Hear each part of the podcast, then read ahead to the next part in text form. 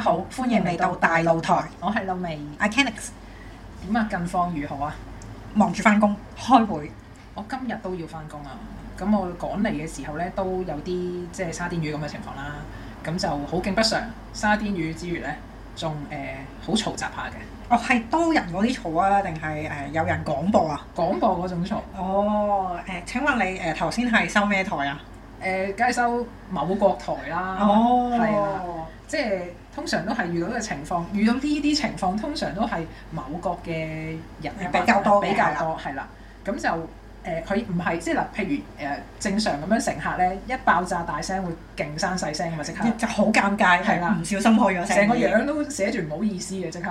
咁但係咧，咁誒、我剛才遇到嗰位咧就大安旨意咁樣咧，就直情係想分享佢個節目俾我哋聽，好嘢，梗係要同人分享啦，係見得大家一齊回味係咪啊放先？工要聽下啲節目。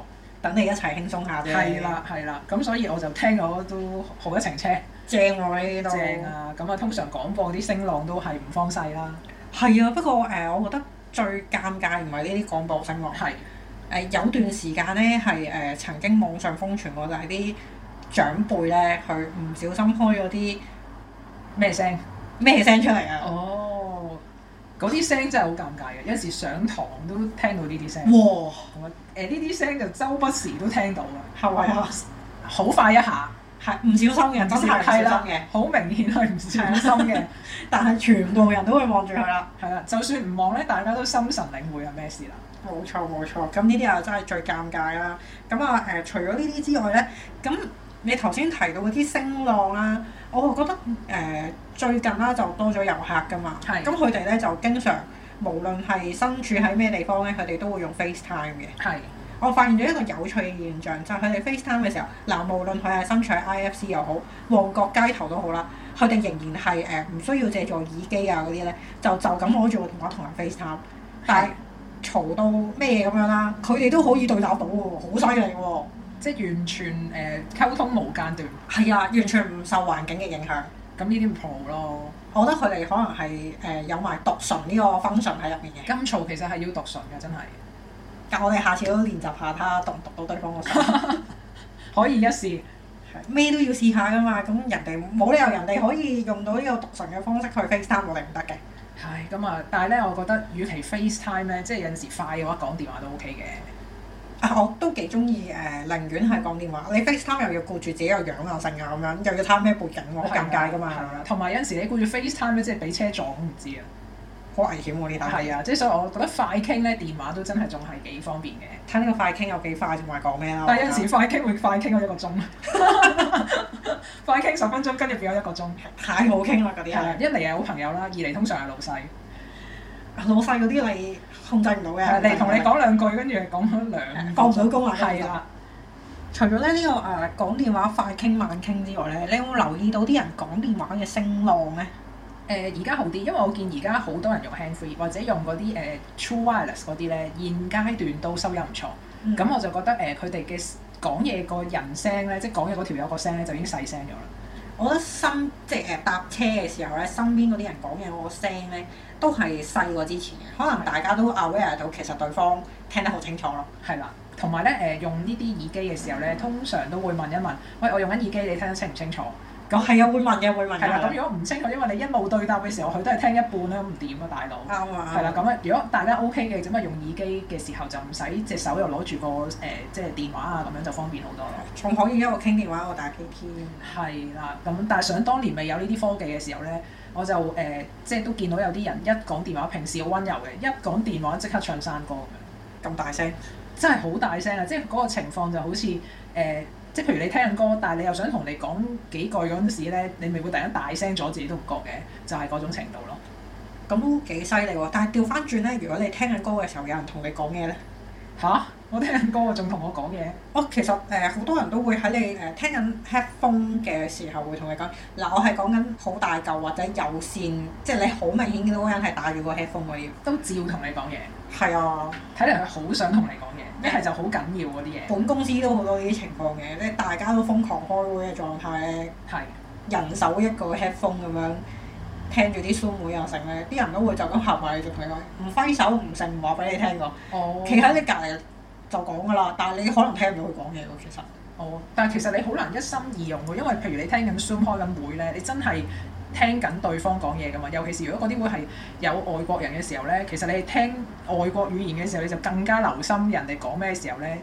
咁你隔離嗰條友再同你講， 基本上你聽唔到佢講咩。搞唔掂啊！你哋雙語廣播咧，一定要好專心去開先得㗎。係啊，係啊，係啊，所以就嗰啲人就應該要吓識做啦，即係好唔通氣嘅有陣時。誒我覺得就算係趕住揾一個開咗會嘅人講嘢都好啦，你可以即係喺側邊揮揮手啊，或者示意啊，或者寫低張 memo 啊，哦，寫低面冇比較好啲。係啦，又啊或者你 send 個 message 俾佢，同佢講聲啊，頭先見你開會，我誒有啲嘢要揾你啊咁樣咯，係咁講開 send message 嘅話咧，咁就誒、呃我都經常用 WhatsApp 嘅，就例好如正常啦啊今日翻工都吓、偷閒都同你 WhatsApp 兩句啦，係偷閒嘅啫，偷閒嘅係啫啦。。咁但係有陣時咧就唔覆真係唔好意思啦，即係我通常係俾人夾走咗嘅。誒、哎我都明嘅，我通常都係俾人夾咗去開會，我都會消失嘅。係，但係應該呢個係即係個 imply 係知道 office hour 個 friend 冇覆係應該俾人夾咗佢啦，或者好忙咯。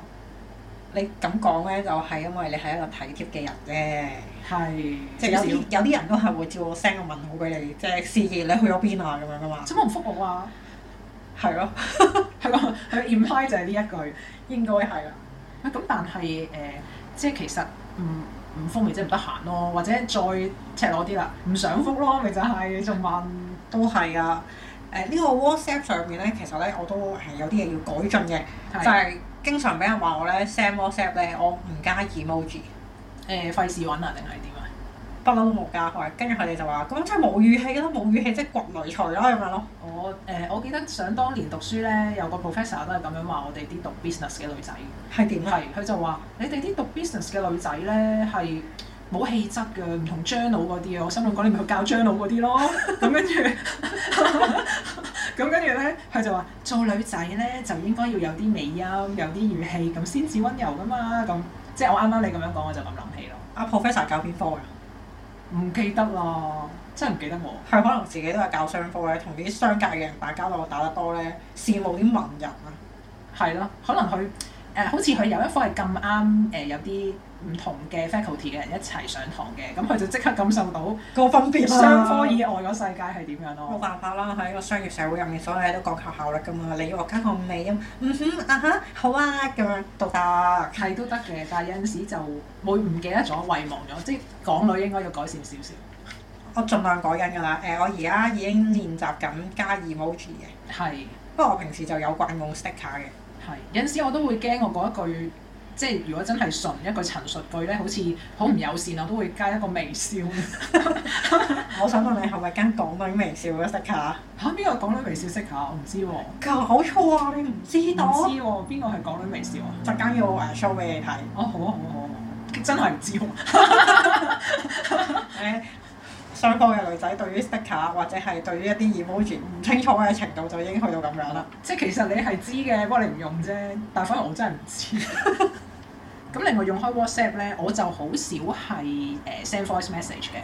咁我通常都係打字咯。哦，你打字都係精簡同埋有 point 嘅。係啊，因為你已經用字咧，就唔好咁多誒廢字啊嘛。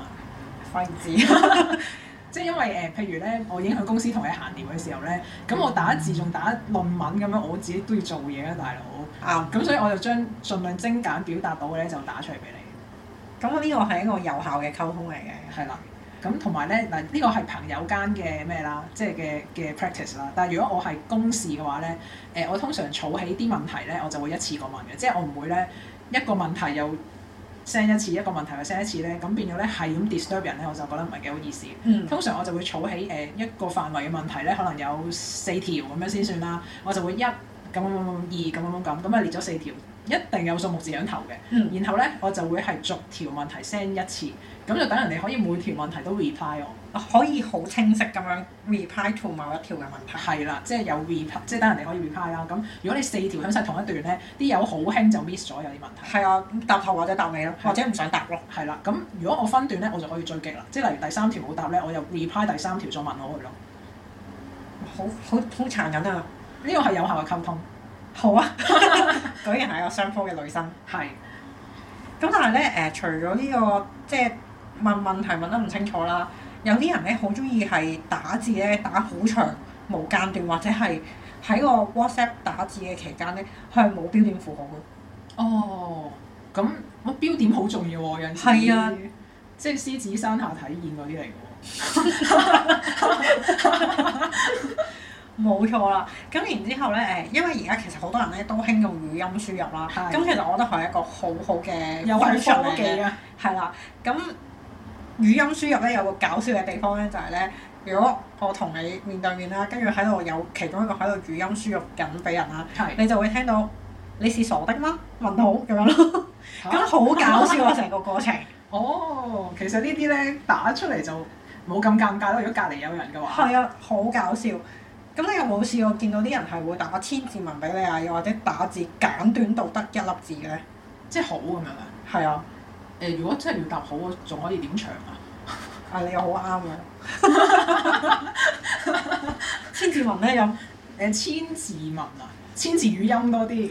哇，千字語音幾長啊？好嗰條語音長啊！嗱誒、通常即係我遇過最長嘅人咧，就係 係咪應該唔係咁講？最長最長嘅語音，係最長嘅語音咧，就係佢誒每佢有好多嘢要講嘅一次過，咁所以佢每一段錄音都係一分鐘，然後咧，因為我又係行開咗啦，翻嚟咧十幾條，每一條一分鐘嘅錄音仲咯。訴心中情。係，啊，咁遇着呢啲咧，即係有啲朋友真係咁樣嘅，即係佢個性格係咁樣，咁我唯有都遷就啦。 咁所以咧，我就會要求佢話：你可唔可以每幾段錄音咧加一啲橫線啊？我哋加隻 emoji 啊！係啦，咁等我可以有個分段啊，咁我可以知道自己聽到邊度有個適應。如果唔係咧，其實我望住個電話 mon 咧，滿滿都係錄音啊，我都唔知聽緊邊條啊。如哇果我哦好一氣 miss 餒咗啊！係我啊，會揀唔聽咯。唉，咁啊，即係人在江湖啦，有陣時哇！你用到人在江湖呢四粒字，係。哦啊我你喺江湖都應該遇到有啲怪事啊，睇嚟。係啊誒語音回覆好唔點解唔打字咧？知啊，哦，誒、我就調翻轉嘅，就係、有陣時同啲某國嗰啲人，即係有啲商務嘅來往啦，即係好地地，大家都係用緊文字嚟傾，即係因為咧，我哋嘅對答有陣時係即係問完一個問題，佢可能真係要走訪第二啲問完一輪再答翻我嘅，嗯咁、所以呢啲就不適合用電話啦，係咪先？咁可能真係隔咗一陣佢先覆翻我，咁我又覆翻佢，即係所以全日嗰個溝通咧就係、真係要大家問個對答係要大家都要隔一隔先至，等大家 collect 到啲東西再回對方咁樣啦。但係有陣時咧，好奇怪就係、佢一個問題都打嚟問，而嗰個問題係唔需要探討嘅喎。咁咁我你答佢咩啊？好或者唔好咯，跟住收線咯。咁點解佢唔打字咧？佢係咪開咗擴音啊？即係即係嗰啲誒生產線嗰啲誒長官覺得個客一定唔係咁講嘅咁樣，咁佢但就係打偏俾偏你我就話好噶嘛。係啊係啊，可能會係呢啲情況。啊哦，咁心機啊？咁可能係啩？我唔知喎。啊，不過咧誒，我覺得咧有一個重點咧係咧，如果我哋喺工作上面咧，需要喺電話同人溝通嘅時候開擴音咧，係必須要第一句就話俾人聽。哦，係啊，係啊，同埋要講啊，誒、我而家打俾你咧，我隔離同事阿 Mary 都喺度嘅，係啦，哎唉，我開咗 speaker，咁我在場有啊 A 啊 B 啊 C，係。我哋一齊聽緊嘅係咁樣啦啦，。咁而聽嗰條友都要記住，就算你全程都係聽到，你都要同佢 hello 下喎。即係唔好就咁 話誒啊！我隔阿 Mary 都喺度誒一齊聽呢個電話㗎，但係 Mary 全程連唔出聲 hello 都唔講咯，咁就唔係啦，咁啊唔好係啦，係咯。咁就誒，除咗呢啲公事上啦，用 message 啊，我覺得公事上咧，其中一個用啲溝通軟件咧，最令人困擾嘅咧，就係俾人瘋狂咁樣 at 入 group。哦，我以前又係人在江湖嗰陣時咧，真係身不由己啦。係啊，深有嘅，因為有啲 project 咧係你又唔係完全關事，但係你真係有啲咁多係需要知道咧，得丁堆關你事。係啦，，你一入咗 group 咧就永不翻身，係啦，翻唔到身啦，退唔到 group，你就唔可以退 group 啦，你除非辭職嘅退啫。 group 等於退出公司。係啦，咁咁咯，跟住衍生到咧就係凡親聖誕節啊、農曆新年啊，就喺度聖聖聖聖聖成日㗎啦， 就所有 group 咧 group message 一次過聖誕快樂聖晒出去啦，跟住啲人又慢慢又聖翻翻嚟㗎嘛，係啊係，啊，聖成日㗎啦，咁樣就我通常都冇反應㗎。你冇反應啫，個電話俾反應嚟㗎嘛，係咁即係叮叮叮叮叮叮叮，我將啲 group archive 晒，嗯哦佢冇得俾反應我啊啦，所以就哦，咁即係都咁樣係一個好嘅 function 嚟嘅，因為我其實就好想退嗰個 group 嘅，不過退唔到啫。係啦，有啲即係都冇辦法。所以咧，我已經了解咗 WhatsApp 其中一個 function 咧，就係可以限制邊啲人可以 add 你入 group。係好重要啊！呢個 function 簡直係偉大嘅發明。係，哎，我唔知有呢個 function。咁唔得啦，要教啦。我又唔知，冇理由嘅，你喺我心目中明明係一個用科技用得好叻嘅人嚟嘅喎。誒啊就係有盲點咯，唔緊要，我哋互相 補足。係好嘅。咁講開呢啲 notification 嗰啲嘢咧，嗱一個 group 啦，另一個 news 嗰啲咧，咁我基本上我以前就乜都開着嘅，驚死呢個世界發生咩事都唔知咁樣咧。但係而家咧，即係用得手機太過度啦，即係都要手機解讀嘅時候咧，好多時我都有啲可以 mute 嘅 group 啊，或者可以熄嘅嗰啲嗰啲推播係咪叫推播啊？咁咧我就會熄咗佢咯。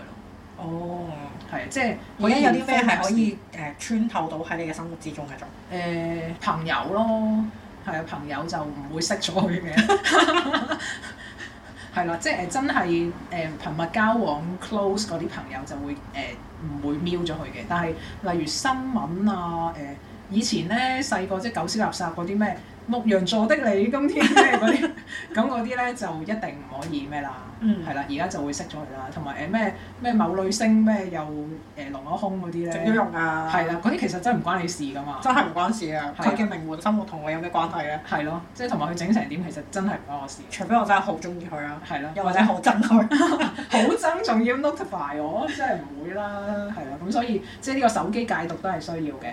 咁啊，除咗呢個手機戒毒之外啦，而家咧好多人都興孭住部電話出街噶嘛。哦，斜咩嗰啲係嘛？係啦，冇錯啦。咁啊，呢個斜孭電話咧，我都發現咗有個尷尬嘅情況，係就係嗰人孭住部電話啦，咁嗰條繩嘅長度係有限嘅嘛。係冇錯，然之後佢要將自己嘅電話嘅 contact show 俾人睇，就會紅得好近啦。係即係佢又唔搣翻個電話出嚟，係啦，但係又要 share 俾你睇。好近好尷尬，因為通常佢 share 嗰個位置就喺個尷尬心口嘅位嘅置附近咁樣 啦。嗯，所以就會控到好近。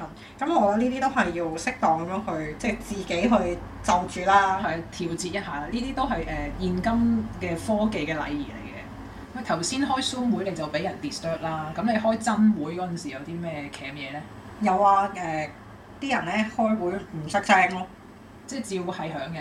係啊，即係響一次半次咁就算啦，狂響喎、狂響都唔識聲。係，但係唔係電話嚟嘅，即係佢唔使走出去嘅，齋係喺度叮叮叮。係啦係啦，，全部都係 notice 嚟嘅，咁都唔緊要。如果佢係老細嘅話，佢唔係夾心階層。哦，咁其實佢叮咗第一下之後應該要瞄啦。誒、啲大老闆咪望住佢咯，佢又覺得冇嘢咁，咁佢咪繼續冇嘢或咯。者又係嗰啲人哋咩自己唔尷尬，尷尬就係人哋。不過呢個行為真係幾冇禮貌嘅，我覺得。係。即咁係我你嗯都開會，即係大家都想流暢同專心嘅話，咁好簡單啦！一一知道自己係行咗去一個開會嘅現場，你同側邊嗰個人講嘢，你會細聲啲啦。咁點解你個電話會唔識聲咧？係咯，同埋冇話開會嘅現場，上堂嘅現場都好重要呢樣嘢。我覺得呢個咧係涉及誒、呃、對別人嘅尊重啦，已經。係。嗱，希望佢係，誒都唔係希望，有陣時咧係誒特登嘅。 嚇？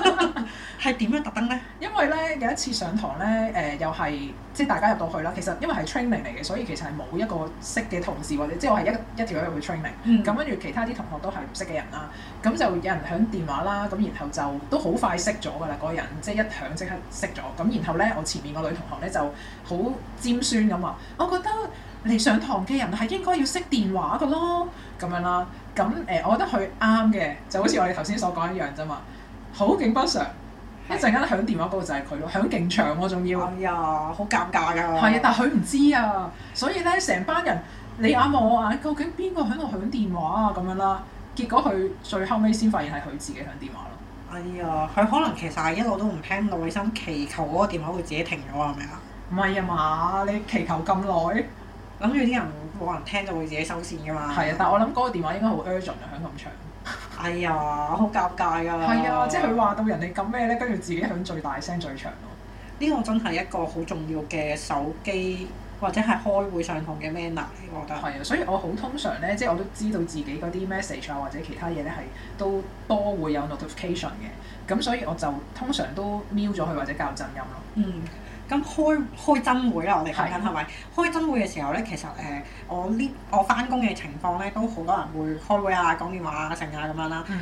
咁啊，呢度有個 practice 好好咧，就係、所有人咧開緊會嘅時候要講電話啦，全部人都會離開個位，行出去間房出面講電話咯。嗯佢哋唔會喺房入面 disturb 開會嘅人嘅。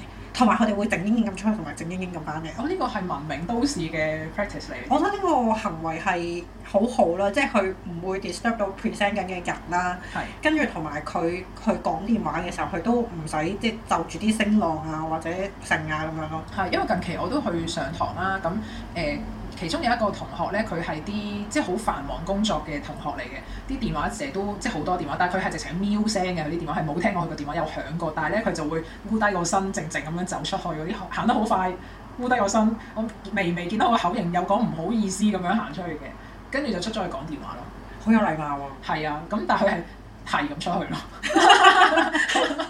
咁佢上堂咁點算啊？咁我已經覺得佢已經盡咗佢嘅禮貌地咁樣去咩咯，去處理呢件事。係啦，去處理呢呢件事咯。咁我覺得誒、呃情有可原嘅，咁啊係，我覺得誒呢個係一個好識得尊重人哋同埋尊重場合嘅一個行為咯。係啊。所以其實除咗平時嘅禮儀之外咧，而家用手機用科技咧都係需要有 manner 嘅。 send WhatsApp 記得加 emoji 係咪？ 係啦，你記住有美音。好啊，雙方嘅女仔記得要有美音。係啊，咁今集嘅時間就差唔多啦。咁我哋下集再傾過啦，拜拜拜。拜。